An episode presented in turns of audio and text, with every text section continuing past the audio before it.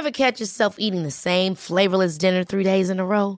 Dreaming of something better? Well, HelloFresh is your guilt-free dream come true, baby. It's me, Kiki Palmer. Let's wake up those taste buds with hot, juicy pecan-crusted chicken or garlic butter shrimp scampi. Mm. Hello Fresh.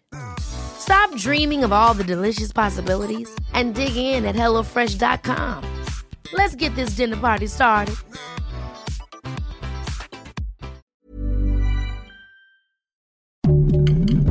Heraldo Podcast, un lugar para tus oídos. Escucha la opinión de Sergio Sarmiento, quien te invita a reflexionar todos los días con la noticia del día.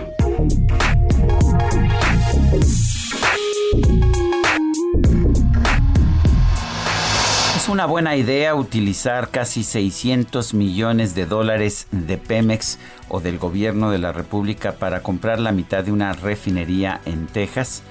Bueno, desde el punto de vista de negocios, eh, no es una idea tan mala como, por ejemplo, gastarse 8.900 millones de dólares en una nueva refinería en dos bocas.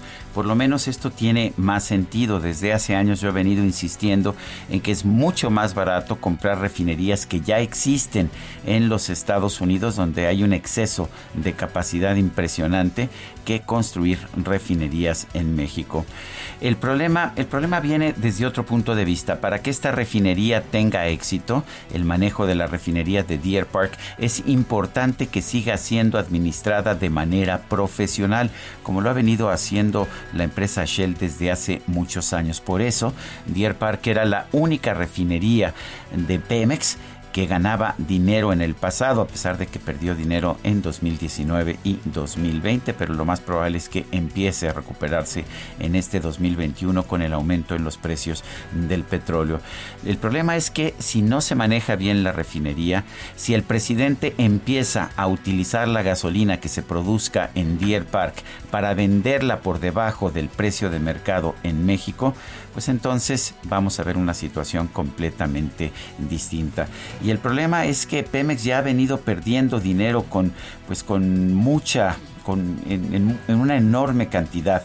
Perdió 509 mil millones de pesos en el 2020 y ha perdido otros 37 mil millones de pesos en el primer trimestre del 2021. Es una empresa con patrimonio negativo por 2.4 billones de pesos. Una empresa quebrada que debe más de lo que tiene. La verdad es que yo creo que no es el momento de estar comprando refinerías. A pesar de que sí pienso que comprar una refinería es mucho mejor negocio que construir una nueva como se está haciendo en dos bocas. Yo soy Sergio Sarmiento y lo invito a reflexionar.